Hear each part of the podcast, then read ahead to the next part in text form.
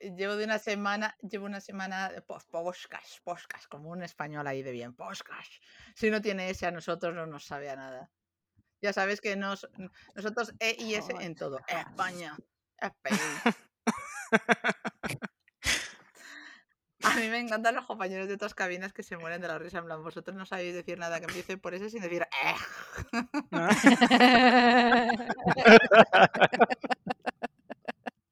no sé por qué lo dicen, la verdad. Ay. Vale, ya. Bueno, le damos la bienvenida, les damos la bienvenida a este episodio de, del podcast, del podcast, como diría Aida. ¿Cómo se llama el podcast, este, Aida? ¿El nuestro? Sí. Está claro que esto está todo muy fríamente calculado y bien hecho. Eh, bienvenidos al concubinato.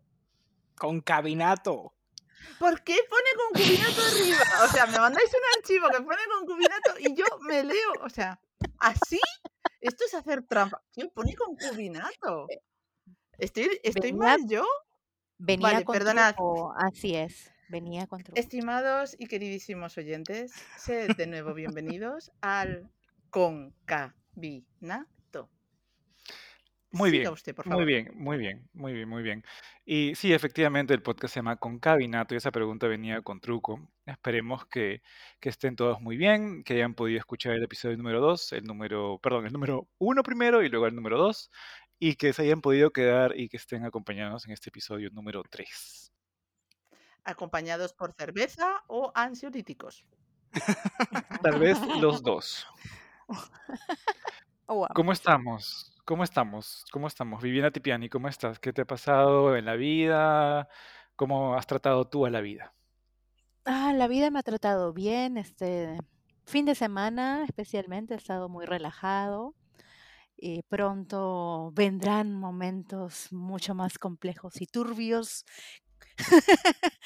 Hay bastante movimiento en estas semanas, hay bastante trabajo. Por suerte ya estamos regresando a la presencialidad, lo que es chévere, podemos encontrarnos nuevamente con otros, con cabinas y con cabinos, así que estoy contenta por eso. Y nada, yo empezando, como les contaba fuera de línea, este nuevo, episodio en mi vida llamado La docencia, que tendrá quizás otro momento, otro podcast. Gustavo, ¿cómo estás tú? Eh, pues después de, creo que han sido que tres horas de problemas técnicos y debería mencionar que yo trabajo de técnico para conferencias. No ya un poco mejor. Sí. un poco mejor, un poco mejor. Sí, debo decir que este mes ha estado bastante fuerte, súper intenso, mucho trabajo esta primera mitad del mes, pero ayer, ayer terminé la última conferencia que tengo hasta abril y no sé, como que siento este Ah. oh, alivio de que por fin me puedo, me puedo relajar un poco, puedo descansar, quiero leer algo. em, ¿Qué pasó, Aida? Mm. Ujú. Días libres. Sí. Bueno, libres no, libres no, porque ahora el resto del mes lo que sí tengo son tribunales. Pero eso ya es otra cosa, o sea, uno no se tiene que preparar como se prepara para una conferencia. Pero vas a estar trabajando. Sí, no, estaré trabajando, pero no es, eh, no es el mismo nivel de presión. Simplemente metiendo gente en la cárcel. na- ver, nada más. no le contratéis de técnico ni de abogado.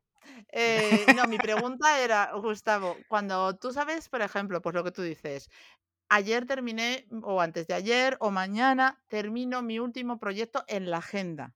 Y de aquí a abril o al 15 de abril o a, yo qué sé, mayo, no tengo nada más agendado. En ese momento, lo primero que viene a tu cerebro es alegría, fiesta, voy a leer, voy a limpiar la casa, por fin iré al supermercado, pero no hay una pequeña voz en vuestro cerebro que dice, la ruina, no te van a volver a contratar, comerás de la basura, porque mi cerebro me hace estas dos cosas a la Sí, vez, bipolarmente a tope.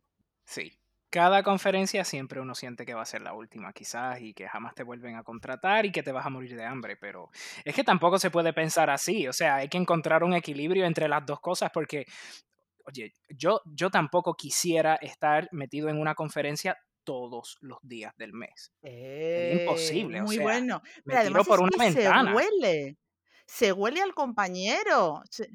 O sea, hay meses, hay meses en los que sí, o sea, uno acepta mucho trabajo, Pero, no sé, eh, yo tengo un compañero que una vez me dijo, "Tam- también para eso están los compañeros. Y uno, a- a- ya cuando se mete realmente en la profesión, después de cierto tiempo uno se da cuenta que uno tiene límites. Mira, aunque sean unas conferencias que te van a, pagar unas cantidades estratosféricas de dinero, el ser humano tiene sus límites. Uno revienta.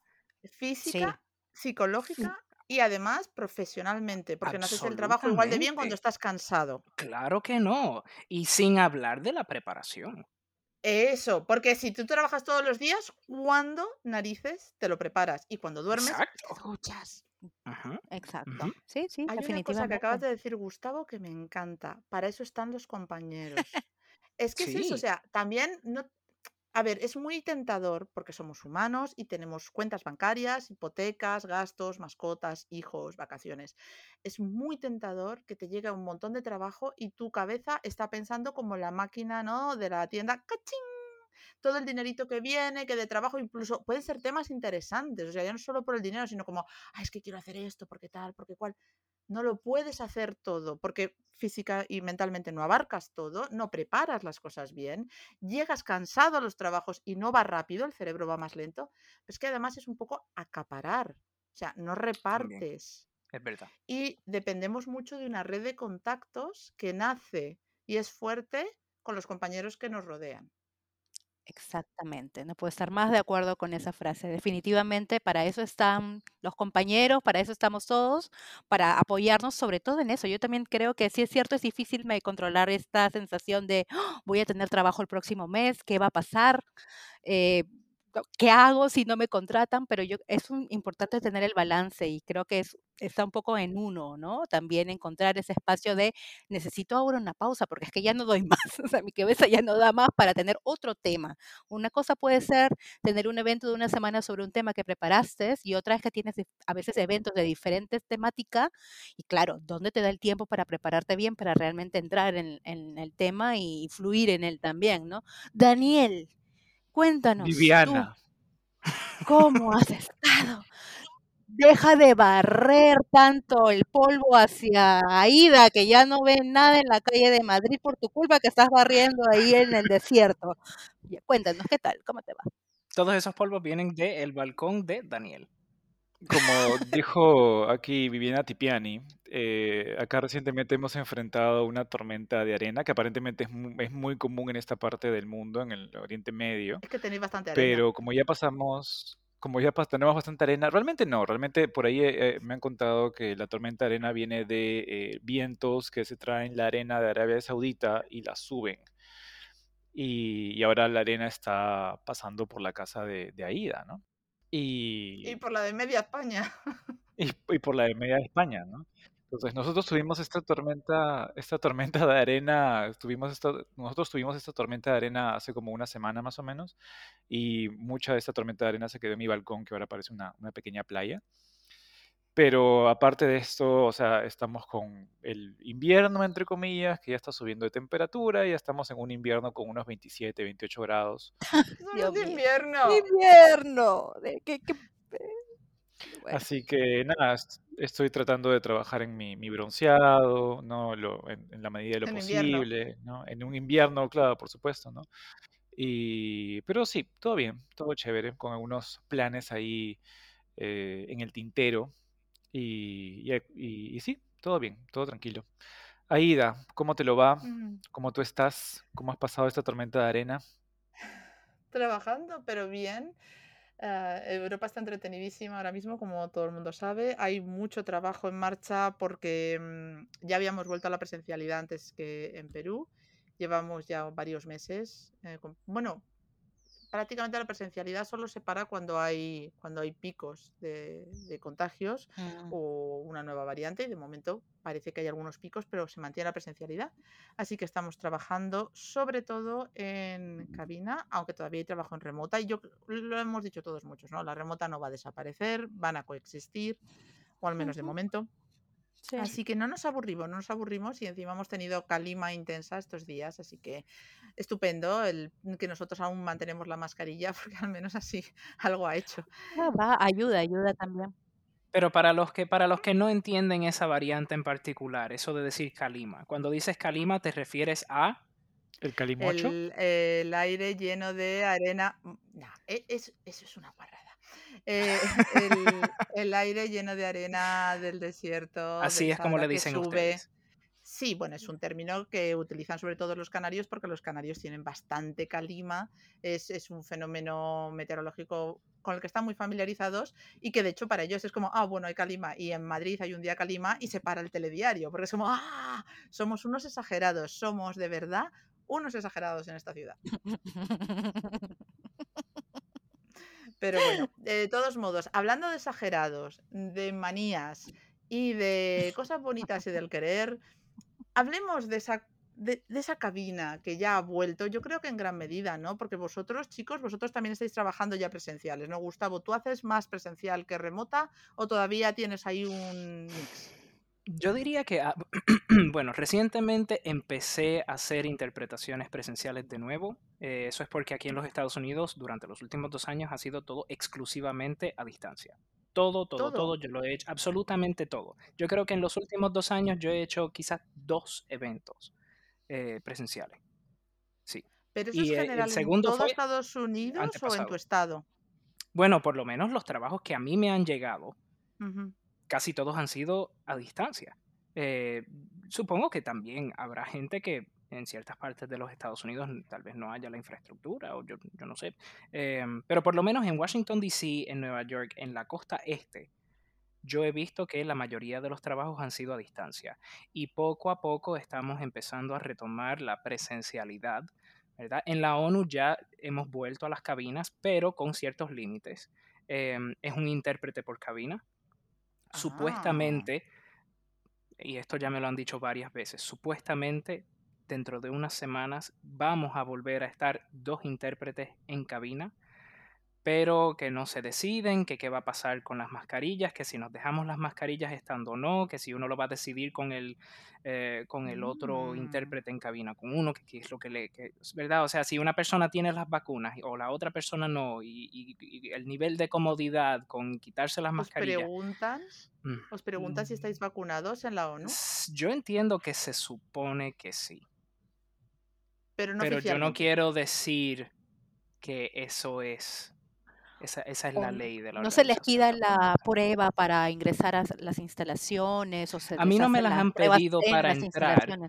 Cuando, cuando a mí me ofrecieron el contrato para este año, que es un contrato WAE, que significa When Actually Employed, creo que es lo que, sí, em, uno presenta con el resto de los documentos la tarjeta de la vacuna.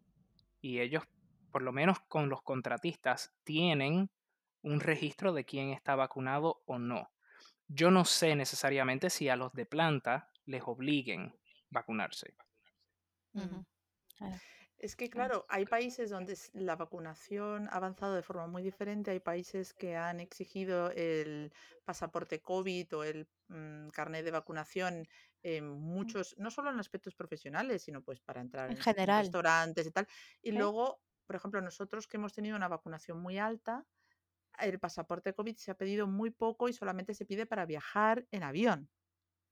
en Mm, avión y eso sí que he de decir, algunos clientes, o sea, de forma individual, algunos clientes los solicitan, pero no es la norma.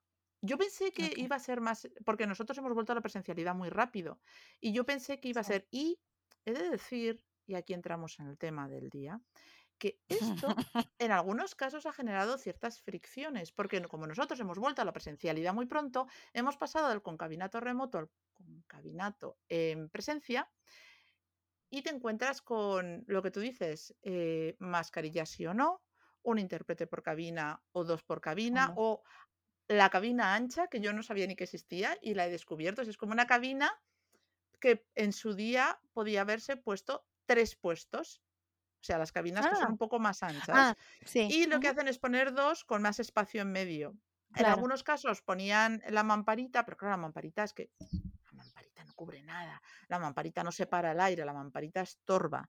Pero esa opción, o los dos en cabina, los dos con mascarilla, si los dos deciden, pues con quirúrgica, o con la FPP2, o uno con mascarilla, el otro sin mascarilla.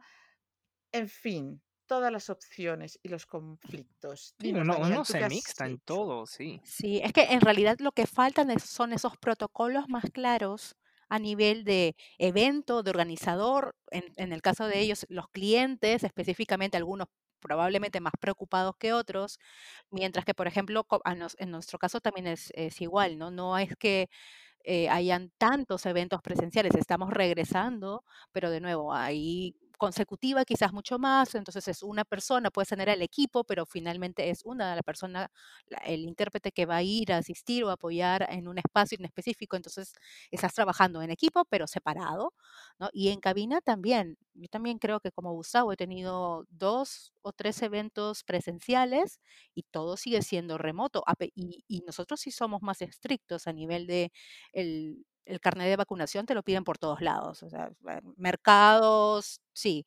supermercados, a entrar a los centros comerciales todavía, bueno, ahora en estos últimos meses está flexibilizando y hay aforo al 100%, pero igual con uso de doble mascarilla, no sé, o sea, claro, las condiciones son diferentes, eh, sí, sí.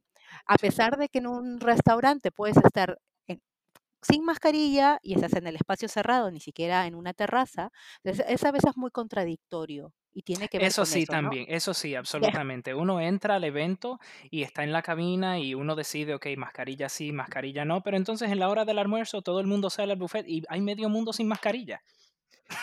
Es que eso me ha pasado esta semana. Teníamos un congreso en el que era obligatorio que todos, asistentes, ponentes, intérpretes, la de la limpieza, todos presentáramos el carnet de vacunación. Y si no, una PCR de, mm, que hubiera dado negativo no sé cuántas horas antes. Pero luego el buffet era la misma sala donde se hacía todo y claro, se tenían que quitar la mascarilla para comer, pero era la misma sala sin ventilación. Entonces tú decías, Sí. ¿Cómo? Claro, no y el resto del tiempo todos con mascarilla. Entonces, que me parecía muy bien las medidas de seguridad hasta ese punto, pero la comida no se hazla en la terraza. No la hagas Sí. ahí, donde estamos todo el rato Tiene que haber coherencia, tiene que haber coherencia. Exacto. Sí, sí, porque a veces exigen la prueba o te hacen la prueba en las mismas instalaciones, lo que me parece genial, pero claro, Ah, guay. tienes a equipos, sí, en nuestro caso, al menos los, los eventos en los que he participado, nos hacen la prueba de entrada, o ya sea el mismo día o un día antes, eh, Mm. para estar seguros, para que todos estén limpios, porque igual puede haber ese potencial, ¿no? ¿Qué pasa si alguien se saca la mascarilla para comer, tomar agua en el espacio cerrado, en donde todos están ahí probablemente haciendo lo mismo, no- algunos más preocupados que otros? Entonces, de esa forma se aseguran, porque si es que alguien se le encuentra con algún indicio de COVID, obviamente lo mandas en ese momento a su casa antes de que haga que todo el resto de lo- los empleados o todos los participantes tengan que ir a confinamiento por el potencial de estar en contacto con Que, esta persona. que no se generalice la putrefacción. Claro, claro, claro, Hombre, claro. Ajá, además sí, es que ¿no? para nosotros es un problema. Es un problema porque, a ver, más allá de la putrefacción generalizada, gracias Gustavo por esa imagen visual que nos llevamos todos esta noche a casa. Eh, qué asco, qué horror todo. Pero eh, una pregunta que yo, o sea, que a mí me ronda por la cabeza es el hecho de si yo me contagio, más allá de que pueda enfermar mucho, poco, tal, son los días en los que yo me quedo sin trabajar, no dejamos de ser autónomos y días de no trabajo, son días mm, de leer la novela en cama, De ponerse al día con las noticias y leer, cocinar mantener tu lengua pan, seca, cocinar, relajarte un poquito, sí, pensar en cómo es el compañero que tú quieres para la cabina. De hecho, deberíamos de estar pensando en ese tipo de detalles, aunque parece que estamos enfocados en COVID porque sigue siendo una, Ah, pero por ejemplo, por ejemplo, un, un buen nexo entre, entre, entre, eh, estas dos cosas, ¿verdad? Por ejemplo, esta última conferencia que acabo de hacer el otro día, antes de la muchacha que iba a estar en cabina conmigo, me escribió y me dijo, mira, estoy en una cierta situación, yo te voy a pedir que 48 horas antes del inicio del evento, tú te hagas una prueba PCR, además de, ¿verdad? Mostrarme que sí las vacunas y por favor vamos a usar mascarillas en la cabina. Ser buen con cabina. ¿Buena con cabina? ¿Buen con cabino? buene Ujú. con, buen concabine, Buen Buene. compañero. buen compañero de cabina. Compañere. Yo creo que se trata de, como estábamos diciendo antes de empezar esta sesión, mostrarse cooperador. Tienes que estar dispuesto a cooperar con por lo menos la persona que está en cabina contigo. Porque si organizaron el evento con las patas, uno realmente no tiene ningún control sobre eso. No. Lo que sí puede hacer es tomar ciertas decisiones para por lo menos facilitar esa interacción y esa cooperación entre un intérprete y el otro. Gustavo Mercado, tengo una pregunta para usted. Me encanta el uso de los apellidos por parte de Daniel. Nadie es Gustavo Viviana. Viviana Tipiani, Gustavo Mercado. Tal cual. Por favor, continúe, Daniel. A Dios punto. Yo soy una persona muy formal, muy formal y muy correcto. Tengo una, una pregunta para, para el señor Gustavo, Gustavo Market. Eh, ¿Usted se considera buen concabino? Miente. Tiene tres segundos para responder. Yo creo que hasta cierto punto sí. Yo creo que hasta cierto punto sí. No soy ¿Por perfecto. qué? Yo creo que yo podría ser más proactivo en la cabina, ayudando a la otra persona, definitivamente. Em, a veces se me olvida por completo hacer mi glosario o se me queda algo, no sé, algo pasa y yo creo que yo podría mejorar en ese aspecto. Pero de que yo no entro a la cabina y le formo berrinches a nadie, nada de eso. Yo soy una persona bien fácil de, ¿sabes? Estar, estar en cabina conmigo, a mí me han dicho, supuestamente, que, o sea, es fácil. Yo, yo soy una persona bien tranquila, bien relajada y como que no me, no sé, no, no me saca de quicio mucha No cosa. te complicas la vida. Entonces, por lo menos, exacto. Eso es bueno. Eso es bueno. Ser como una fuente de tranquilidad. Ajá, en la cabina por lo menos eso sí. La señora Aida González tiene una pregunta. Lo de señora, luego te lo devolveré. Gracias, caballero. Le damos la palabra a la señora Aida González de la delegación de España. Me ha encantado, es que Gustavo hoy está soltando perlas muy buenas, o sea, el hecho de, podría ser más proactivo a la hora de eh, corregir y compartir y tal.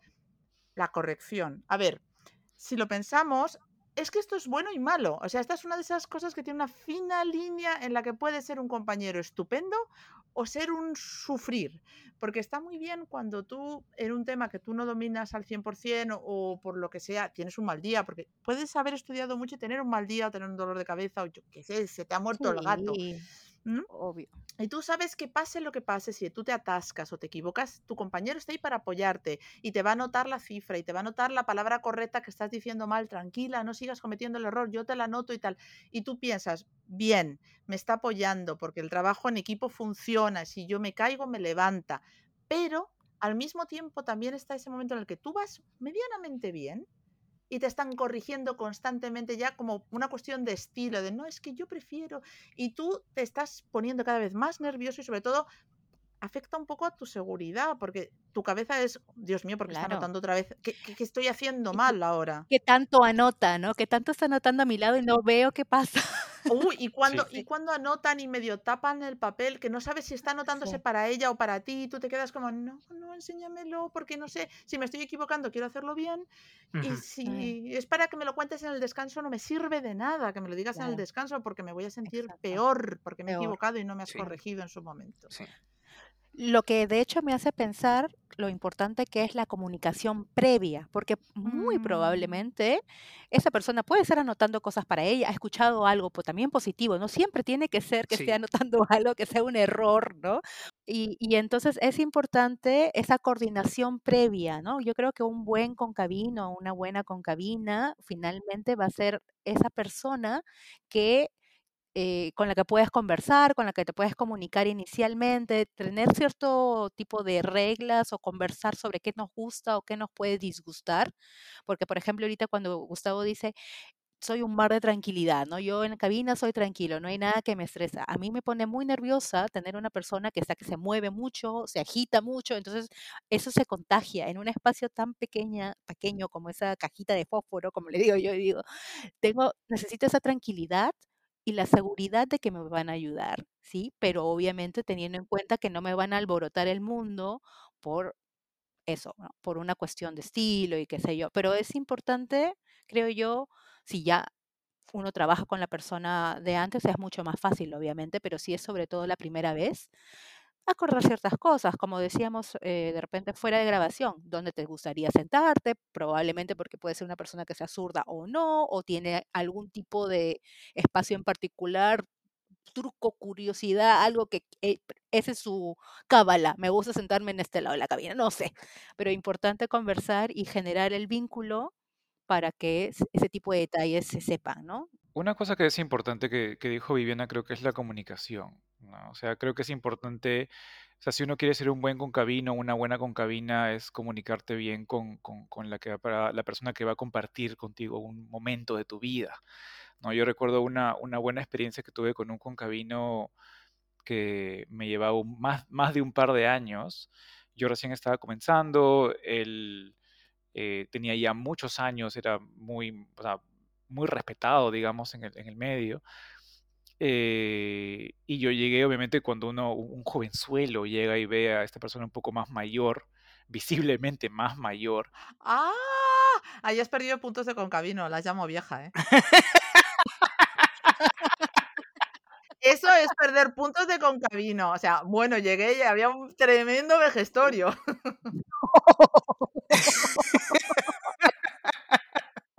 Te dije que te devolvería lo de señora. Nada vengativa, nada vengativa. o sea, llegué a esta cabina y este señor era una persona mucho, mucho más, muy, muy mayor que yo. Entonces yo, obviamente, con mis demonios internos, de los cuales, sobre los cuales yo he hablado en otros episodios, eh, uno comienza a pensar un montón de cosas, ¿no? Esta persona obviamente está mucho más tiempo en el mercado, se las sabe todas, entonces uno, uno piensa, bueno, me va a juzgar, etcétera, ¿no? Ya ven, es Daniel, no era yo, es Daniel. ¿Eras tú la vieja? No, no, me refiero cuando hablaba sobre su pr- primera experiencia, nuestra primera experiencia juntos, ¿no? Dijo, dijo eso, ¿no? Es él, es él y sus demonios. Soy, soy yo y mis demonios. No, lo que pasó es que este, y, y esta persona se, o sea, esta, esta experiencia con esta persona fue fantástica, porque no solamente nos comunicamos bastante bien, eh, digamos, él, él llevaba más la comunicación y, y, o sea, me dejaba ser, digamos, no me dejaba interpretar, en ningún momento hubo ningún tipo de corrección eh, durante la interpretación, ¿no? Obviamente cuando hubo el break, ¿no? El coffee break, salimos, caminamos y comenzamos a conversar, básicamente por, por un interés genuino que tenía él de, de- de conocer a este, a este pequeñuelo que había entrado a la cabina, a la cabina. Por ahí comenzamos a comentar sobre un par de términos que yo no había, no le había chuntado exactamente, ¿no? Y me dijo, bueno, esto lo haces así, esto lo haces acá, porque mira que no sé qué, porque yo he hecho estas, estas conferencias un poco más eh, diplomáticas, etcétera, ¿no? Entonces, eh, y lo aprecié muchísimo, sobre todo por, por la forma en, que, en, la que lo decía, no en ningún momento era, ¿sabes qué? Yo sé más que tú, tú tienes que decir esto y así, y tú no sabes nada, no, en ningún momento noté esa, esa energía y creo que es, es muy importante, ¿no? O sea, ser sincero con la persona con la que estamos compartiendo cabina, si queremos corregir un término que realmente fue importante y que merece ser corregido, genial, ¿no? Interesarnos por, por, por la persona, ¿no? Eso es una buena experiencia que tengo, que tengo con este, Supongo que este es que hay que tener un cierto grado como que de delicadeza a la hora de dar retroalimentación o cuando uno está ofreciendo soluciones en cabina. Yo lo que tiendo a hacer es, si estoy en, cabino con- en cabina con alguien, yo, yo voy escribiendo las cosas en mi laptop y yo posiciono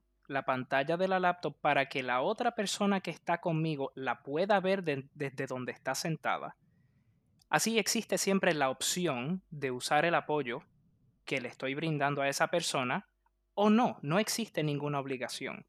Em, pero yo creo que todas esas cosas también realmente son lo que determinan muchas veces si a uno lo vuelven a contratar. Porque ya a cierto nivel, y esto es algo que me lo enseñó un intérprete con más experiencia que yo, él me dijo, ya a cierto nivel, la mayoría de los intérpretes son muy buenos. O sea, no se trata de calidad. Uno lo que necesita saber es si se puede tolerar estar metido en una caja de fósforos, como dice Viviana, Ocho horas. ocho horas y varios días seguidos. O sea, estar con una persona insoportable una semana entera dentro de un espacio que mide uno por tres metros Respirando el mismo aire. respirando el mismo aire constante. Uno va a comer con esa persona, uno va a estar hablando con esa persona, compartiendo con esa persona. Uh, Realmente es importante poder- hablemos de las comidas. La convivencia. Convivencia. Sí, porque es una convivencia estrecha. Sí, Y es claro. verdad, ahí también hay otro, me, me ha encantado, o sea, Gustavo, hoy estás, hoy estás sembrado. Eh, me ha encantado también otro factor que ha dicho Daniel. Ah, punto. Es el, el hecho de, es verdad que las formas son muy importantes, pero las formas por ambos, o sea, esto no deja de ser siempre un Exacto. equipo, es bidireccional. O sea, a ti te pueden corregir y tienen que Ujú. saber cómo corregirte, pero tú tienes que saber aceptar la crítica siempre que te la hagan con elegancia y que sea constructiva y no destructiva, Sí. porque tú no eres perfecto. Y es verdad que llegado a cierto nivel todos somos relativamente buenos, relativamente, pero no perfectos. Yo no conozco un solo intérprete perfecto, aunque conozco intérpretes muy No. buenos. Entonces, todos nos podemos equivocar, todos a lo mejor lo podemos hacer mejor y lo más importante, todos aprendemos del compañero Ujú. y Sí. aprendemos El- trucos, e- y, y es que palabras. el, el interpretar en cabina es como, es como bailar. O sea, los bailes eh, en, en pareja, uno como realmente único aprende y mejora es bailando con personas que bailan mejor que uno. Sí, exactamente. O que se saben, exacto, porque hay distintos tipos de baile. Entonces, a lo mejor tú bailas muy bien algo, pero Gustavo perrea que te mueres. Entonces, ¿quieres mejorar tu perreo? Perrea con Gustavo. Nos vamos pata abajo, romper rodillas. En 20 uñas. Es, no, pero es verdad. Es Todo verdad. terreno, todo terreno. y- y, Sí, eso pero es eso cierto, también es, es- claro. yo creo que eso es básico en la interpretación. eh, así es como uno mejora, así es como uno aprende, es recibiendo ese, esa, esa retroalimentación. Y si no te abres a eso, no creo que, que llegues muy lejos. Y la gente también se da cuenta, eso se nota a leguas cuando es una persona completamente cerrada, yo hago lo mío y a mí no me corrige nadie, nadie me nada. Es difícil trabajar con alguien así. Sí, porque eh, si tú muchas veces las correcciones no las haces por fastidiar, sino porque, oye, este término lo estás diciendo mal, si sigues diciéndolo mal y luego lo digo yo bien al cliente, la, la sensación es que esto no funciona, somos un equipo. Ujú, Ese es un problema. Y segundo, es que ese tipo de personas que se cierran son cerrados hasta el punto de que en los descansos, en las comidas, esa convivencia se hace mucho más difícil porque son el típico que en su rato de descanso, que no es un descanso real, porque estás ayudando al compañero, estás pendiente de lo que pasa, se desconectan por completo, se quitan los cascos y se van. Ese es el otro lado. Ese es el- Y te dejan ahí. exacto. Ese es el lado opuesto de la moneda. Sí, es un lado oscuro, pero el lado oscuro existe y ahí estoy de nuevo de acuerdo con Gustavo en el, si yo tengo que elegir a un compañero, quiero un compañero que me ayude, que me apoye, o compañera, ¿eh? que esté ahí, pero que coja, se quita los cascos, se levante y se vaya, o se coja, se quita los cascos, se ponga al ordenador y se ponga a traducir, para eso estoy trabajando sola. Sí, claro, es lo mismo. La misma sensación en todo caso, claro, estás solo, sola. Daniel, ¿qué sí. piensas? Daniel, Daniel está horrorizado. es que te noto medio pensativo. Es que la cara de horror de Daniel tendríais que verla. ¿Alguien aquí ha tenido alguna mala experiencia? Sin de- obviamente sin mencionar nombres, pero algo que haya pasado en una cabina que uno diga, jamás en mi vida, nunca yo vuelvo a trabajar con esta persona. O algo que haya ocurrido que uno diga, "No, es que no es posible. Mm, Bueno, a mí me pasó justo haciendo referencia a lo último que menciona Ida sobre esto de me voy o te dejo y te abandono o no te puedo corregir o dices un término y en realidad es otro. Algo parecido es una compañera con la que también trabajaba por primera vez, una persona ya de muchos años de experiencia en el mercado, muy simpática ella, pero claro, hablaba mucho, demasiado hasta cuando empezábamos la misma reunión, eh, era ya para abrir el micro y empezar, y era mi turno, y la doña seguía, bla, bla, bla, hablándome de la, y en algún momento, rápidamente, es como, ok, vamos a empezar ya.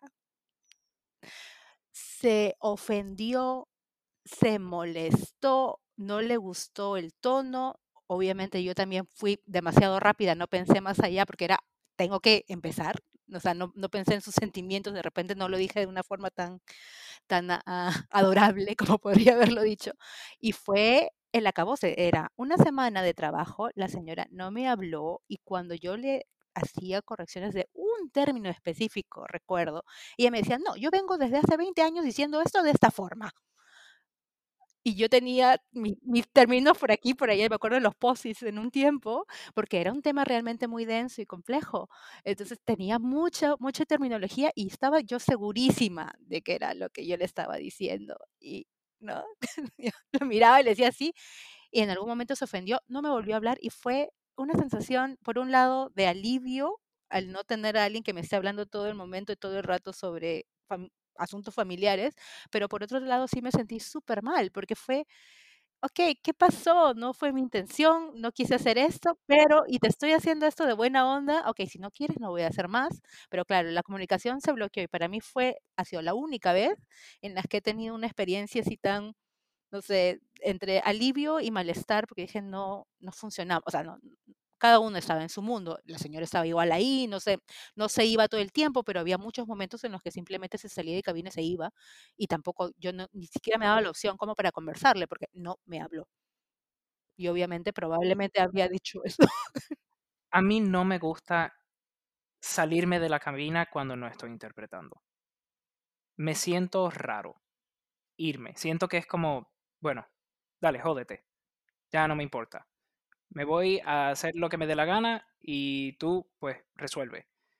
No sé, e- ese aspecto de la solidaridad entre los intérpretes cuando estás en cabina, especialmente en un evento que está difícil, mira, quédate, por lo que sea, por cualquier razón podría ocurrir algo, alguien se enferma, se siente mal, em, se marea, eh, le da Tos. hambre o lo que, tos. eh, o sea, existe un sinnúmero de cosas que podrían ocurrir en la cabina que si tú no estás, aunque tú estés en, tu, en tus 15 minutos, 20 minutos, media hora de descanso, si tú no estás, va a crear un problema de verdad. Y el cliente paga por dos intérpretes, no por uno que se va turnando. Exacto, eso es también. Es la cosa. Pero aún así, aún así creo que es importante también tomar en cuenta que no todos los intérpretes trabajan igual. O sea, hay, hay por- siempre, siempre hablamos del trabajo en equipo, del trabajo en grupo, ¿no? Pero hay intérpretes que son más independientes que otros y no por eso significa que, que no les interese eh, el, el equipo. O sea, de repente es yo trabajo así, él trabaja así. Yo, yo no digo por mí, pero porque yo soy un amor de persona, ¿no? Cuando estoy en la cabina. Mentira. Pero, por supuesto, para nada, para nada, para nada. Pero, por ejemplo, hay personas a quien, digamos, una buena práctica es lo que hace Gustavo, tal vez, ¿no? Apren- apuntar las, las, las palabritas en su computadora, ¿no? Entonces, pero hay otras personas que, le puede, que ese comportamiento le puede generar estrés y tomar como que Gustavo me está queriendo corregir porque Gustavo es así, así, así, entonces lo puede tomar mal o puede causar un estrés o un cierto... Pero para eso está la conversación previa, como ha dicho Viviana. Exacto. Y así lo evitas.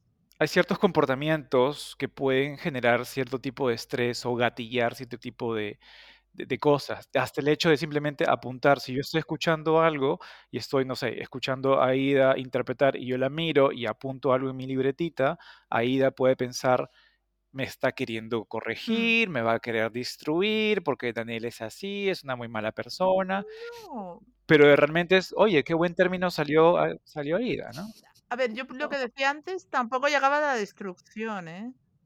No, yo muchas veces, más que me quiere destruir, Dios mío, qué negatividad. No, muchas veces mi primer pensamiento no va en el sentido de quiere acabar conmigo, ¿no? La, anil- la aniquilación interpretil no es mi primer pensamiento. Mi pensamiento sería, lo estoy haciendo tan mal. ¿Qué pasa? ¿Qué pasa? Exacto. No. Bueno, también, sí, pero antes de eso lo primero que diría es, mierda, he dicho mal esa palabra. O sea, eso es lo primero. Luego lo segundo sería el, qué fraude soy. Y ya a lo mejor la tercera o la cuarta o la quinta, después de tengo hambre, a ver si se acaba esto y me dejan ir al baño, sería, Daniel quiere acabar con mi vida. Ahí puede, pero como ya muy al final. O sea, antes está el, por Dios, quiero ir al baño. O sea, esas cosas son más importantes. Es toda una evolución de percepciones. Primero, qué malo soy, y entonces, Claro. no, yo soy fantástico. Él me está tratando de... Bueno, Es, es, una, es, un amor propio envidiable, eso sí. Mm. No soy tan malo, soy estupendo, es que quiero acabar con mi carrera. No, esa mira, eso nunca se me había ocurrido, la verdad. No pasa por mi cabeza esa idea, pero oye, ahora a partir de ahora la incluiremos en el repertorio, ¿por qué no? Pero estos pensamientos, estos pensamientos autodestructivos de los intérpretes son muy, no sé, no sé si comunes, ¿no? Pero Súper común es el síndrome del impostor. no, no, o sea, no me refiero al, símbolo- al- tanto al símbolo, al símbolo, al, al síndrome del impostor, sino me refiero a, o sea, comportamientos de, Constante. Pero tú no crees que una cosa está súper eh, enhebrada con la otra. O sea, si tú sientes, si tú sientes ese nivel de inseguridad, que yo creo que hasta cierto punto todos lo sentimos en un momento u otro. Es humano, ¿no? Exacto. Pero lo hemos experimentado. Si eso uno lo siente ya cuando está bien instalado en la profesión, se te va a, no sé, yo siento que uno entonces más rápidamente va a llegar a ese tipo de conclusión. Esta persona me está Me atacando. gustaría contar algo que siempre lo cuento en clase y es un ejemplo claro de lo que no se debe hacer cuando estamos en, en- como con cabino o con cabina de alguien, ¿no? Eh, Me gustaría hacer un disclaimer diciendo que esto no ocurrió con Viviana Tipiani, que todas las experiencias que he tenido con Viviana Tipiani han sido maravillosas. Que conste. Evitar a Viviana Tipiani siempre que sea posible. ¿Qué? No, no, no, eso no sé quién lo ha dicho, ¿eh? A mí que me registren. ¿Qué? ¿Qué? Oh, eh, eh, sáquenla, sáquenla. Censura, censura. Ya, continúa, por favor, Daniel. Yo, en una de estas oportunidades que me tocaba interpretar con una concabina nueva, no, esta concabina tenía más años que yo, yo recién estaba comenzando, ¿no? entonces había este, este tipo Obviamente de... no era yo, pues porque yo soy más joven que Daniel. Perdón por la. Daniel trabaja con mucha mujer madurita. Y esta señora, eh, bueno, tenía muchos más años que yo, esta- tenía muchos más años que yo, esta señora, entonces, no tantos tampoco, pero bueno, en fin. La cosa Bueno, es la que edad estamos es en esta, fundamental. por supuesto, estamos en esta, en esta etapa previa a, ¿no? Donde acordamos los, los turnos, cada cuánto cambiamos, dónde nos sentamos, en qué temperatura quiere tomar el agua y toda la cuestión, lo normal, ¿no? Eh, y eh, comenzo- to- cometo yo la impertinencia de decirle, bueno, o sea, cada cuánto quieres cambiar, ¿no? Y ella me dice, no, no, no, no, no, no, no, un ratito, yo comienzo y yo te paso el micro cuando yo lo considere. Y yo, ah, perdón, pero, pero ¿Y cada somos... cuánto lo consideraba? Y yo un asito, un asito cariñosito en mi mente, y yo, oye, pero somos un equipo, te quiero yo, y yo, y tú a mí, ¿no? Y toda la Ella cuestión, no ¿no? te quería. Y ella y yo, "Ah, no, pero cambiamos cada media hora. No, no, no, no, no, no. Yo considero cuando yo te paso el micro, porque esta conferencia depende de mí. Ah, y tú sin saberlo. Uf, perdóname Daniel, pero ahí ese amor no tenía comprensión. Yo estoy encargada de cabina, de mí depende la interpretación, y, y yo te paso el micro cuando yo considere que sea necesario. Que de ella depende la interpretación. Y yo, ok, entonces luego de este momento, Luis XIV, ¿no? El Estado soy yo, l'état c'est moi, la cabina soy yo, y yo no supe qué hacer. Pero tú cobras igual, tú tranquilo. Claro, entonces dije, Pues nada, hija, haga usted tres horas sola. Hago barra. Conversé con todas mis personalidades y digo, ok, bueno, si nos están pagando lo mismo y ella quiere trabajar más, bueno, ok. Entonces me siento, comenzamos la interpretación, era una interpretación muy, muy técnica, eso sí, era muy técnica, pero obviamente habíamos, ambos habíamos estudiado, teníamos el el- los papeles y toda la cuestión.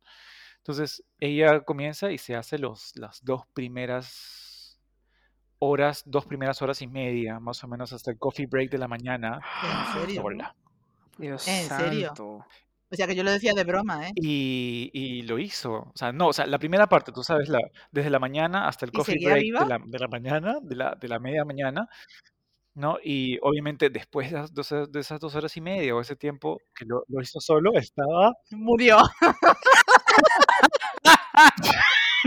¿Cómo haces dos horas y media sola? O sea, ¿por qué? ¿Para qué? y estaba ahí cansada, lógico.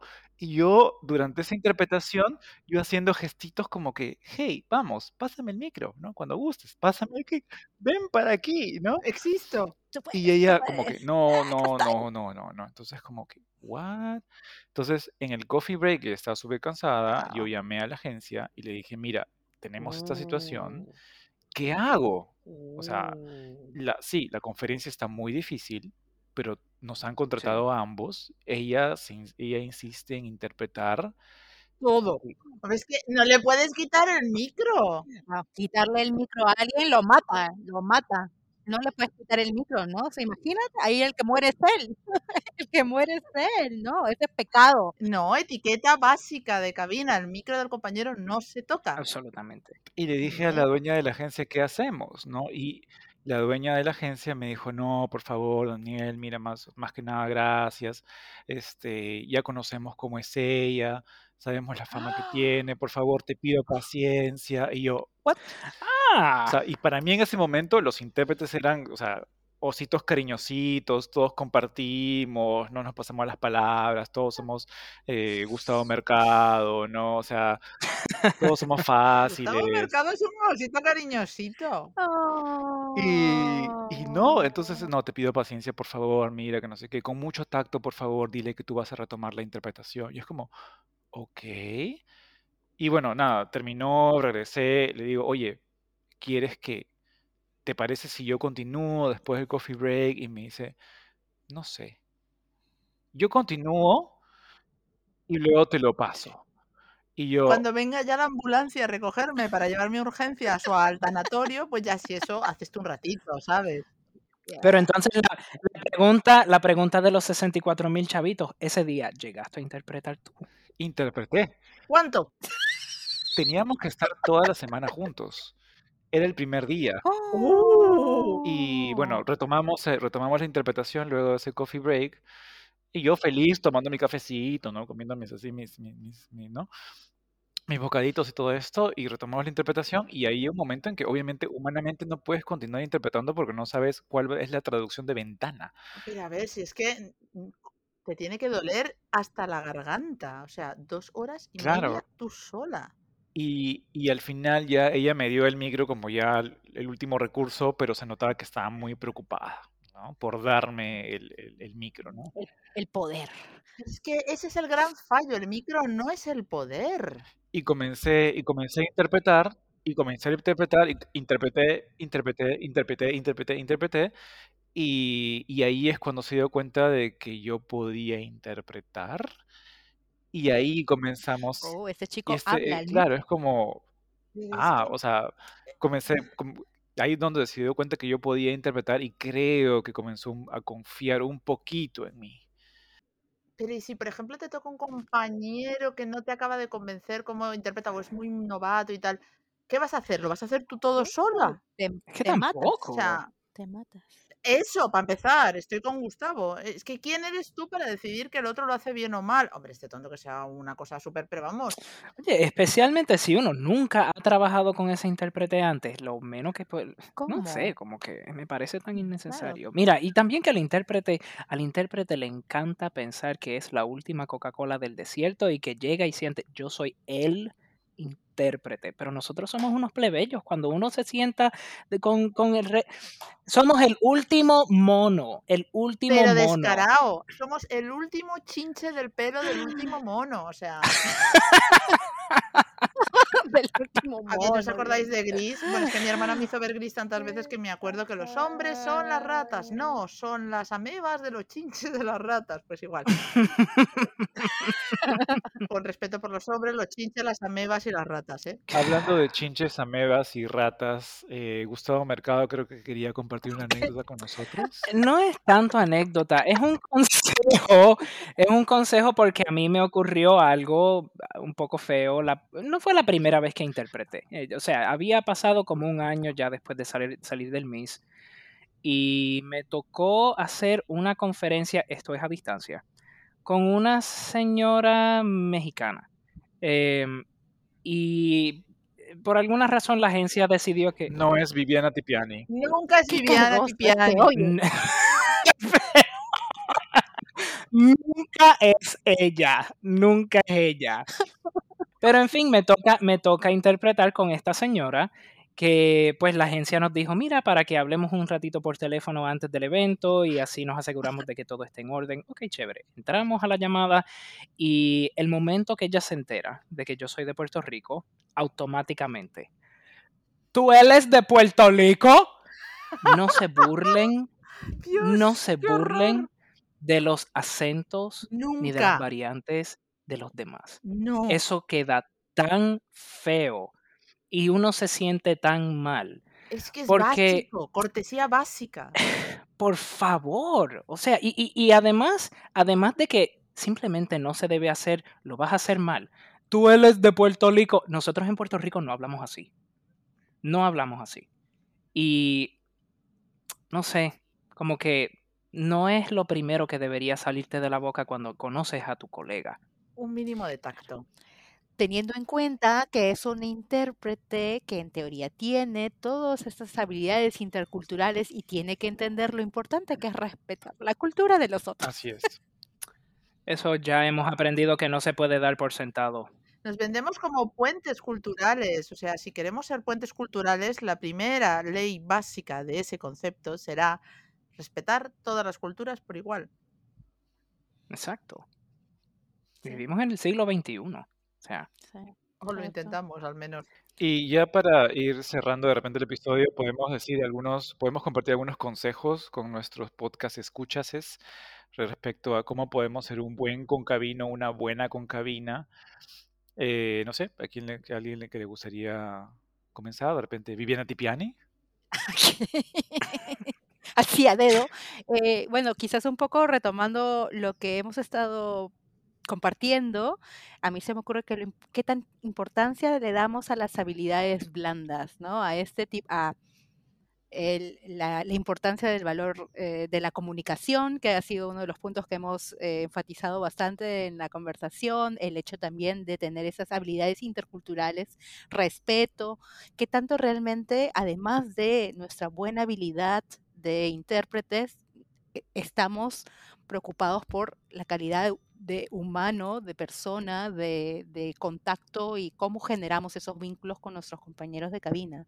Yo creo que eso me parece probablemente uno de los puntos que a veces, como bien decía Gustavo, no necesariamente tomamos tan en cuenta y no damos tan, lo damos a veces por sentado y verdaderamente son puntos que nos podrían mejorar, que deberíamos desarrollar todos sin importar en qué etapa de, de la profesión se encuentre, ¿no?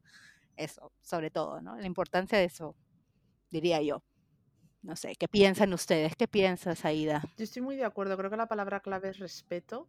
También una separación clara entre lo personal y lo profesional. O sea, si una persona no te cae bien a nivel personal, no tiene por qué haber pasado nada, no tiene por qué haber un drama y un ti detrás. No, simplemente no hay feeling, no hay feeling. No pasa nada durante esos días, esa semana, esas horas. Vas a convivir con esa persona probablemente más que con tu pareja. Así que eh, profesionalmente, respeto pleno, es tu compañero y estás ahí para apoyarle y para que te apoye. Si luego, cuando este trabajo termine y te piden si vas a recomendar a alguien, no te apetece recomendar a esa persona, pero prefieres recomendar a otra persona, genial. Pero durante el tiempo que hay que trabajar, ese proyecto es ese pequeño mundo en el que esa persona es la más importante, porque es con la que tú trabajas. Y hay que separar lo personal y lo profesional. Hay que ser respetuoso, generoso. Me ha gustado también lo que dijo Gustavo de de dar margen, intentar hacerle la vida fácil a la otra persona porque en el fondo te la estás haciendo fácil a ti y sobre todo porque el buen A rollo, ti. el que una cabina funciona, no tenemos por qué ser amigos, irnos luego de fiesta y tal. No, el que no, una cabina tampoco. Funcione, el cliente Claro. lo nota. Y el cliente, al fin y al cabo, tiene que pensar que no hemos dado problemas, que hemos dado un buen servicio, que no ha habido ningún drama absurdo. Ya hay bastantes dramas en el mundo como para que una pelea entre egos eh, complique un trabajo que no tiene por qué complicarse. Cosa que ocurre muy a menudo. Y no debería. Daniel, Daniel, a punto, por favor, concluya usted. ¿Qué yo pienso? Yo creo que no podemos tomar las cosas personales, ¿no? Porque igual, como dijo Aida, somos universos distintos, somos eh, egos muy grandes en un espacio muy pequeño, ya sea un espacio físico o un espacio virtual bastante pequeño y no, no, no tomemos las cosas personales, ¿no? Tal vez llegamos a la cabina o nos conectamos a la cabina y el compañero de cabina, el concabino, la concabina no sabe por lo que estamos pasando, no sabe, no sabemos las historias que hemos tenido que nos han, han- han hecho que seamos así, que reaccionemos de una forma. Entonces, creo que lo más importante eh, o el consejo que puedo dar es no tomar las cosas personales, ¿no? Porque cada persona es un mundo, Em, Gustavo Mercado, ¿qué piensa usted? Pues reitero, o sea, el, el llegar y mostrarse cooperador, con eso ya uno se gana. Normalmente la otra persona está, que está en cabina con uno. Con, con llegar a tiempo Mm, Uy, y no causar problemas, que menos, ¿no? No joder. lo demás viene por sí solo. O sea, el no joder. Una vez alguien me dijo, alguien que me había contratado me dijo, nosotros ni te estamos contratando por hacer un trabajo espectacular, lo que queremos es que no causes problemas. Pero es que eh, a, a eso voy que realmente lo que, lo que le importa al cliente es que llegues, interpretes y ya. Si por berrinches y perretas no logras interpretar, entonces olvídate. O sea, como diría mi mamá, te borraron del mapa con mierda de gato. Em, ¿Por qué con mierda de gato? yo no sé, pregúntale a mami. Existe un Tipex. No. Pero, o sea, con, con ser una persona cooperadora, básicamente cooperadora, ya, ya con eso es suficiente. Y hay mucho intérprete que no hace ni eso. Te ganaste el cielo de la interpretación si eres cooperador. Respetas y escuchas también a la otra persona, ¿no? O sea, de cierta forma, en, en realidad para la vida, ni siquiera son solamente en cabina, cabina y fuera de ella, ¿no? Mm. Habiendo dicho eso, me gustaría resaltar las cualidades de cooperación de mis, de mis tres concabinas, eh, do- perdón, dos concabinas y un concabino, concabine, somos cuatro concabines aquí en, ese, en el... ¿Cómo se llama este podcast, Aida? Lo voy a tomar lo personal, ¿eh? No te digo más nada. Es que compréndelo, soy una señora de, edad, avanzada y luego dirá por aquí, es que hice un podcast una vez con una señora, era muy, muy, muy, muy, muy, muy, muy mayor y se equivocaba al decir concabinato. Eh, Muy bien, gracias por escuchar este episodio de, de El Concabinato y nos vemos el próximo episodio. Esperemos con una musiquita y una introducción un poco más sólidas. Chao. Uh, Chao. Chao. Chao.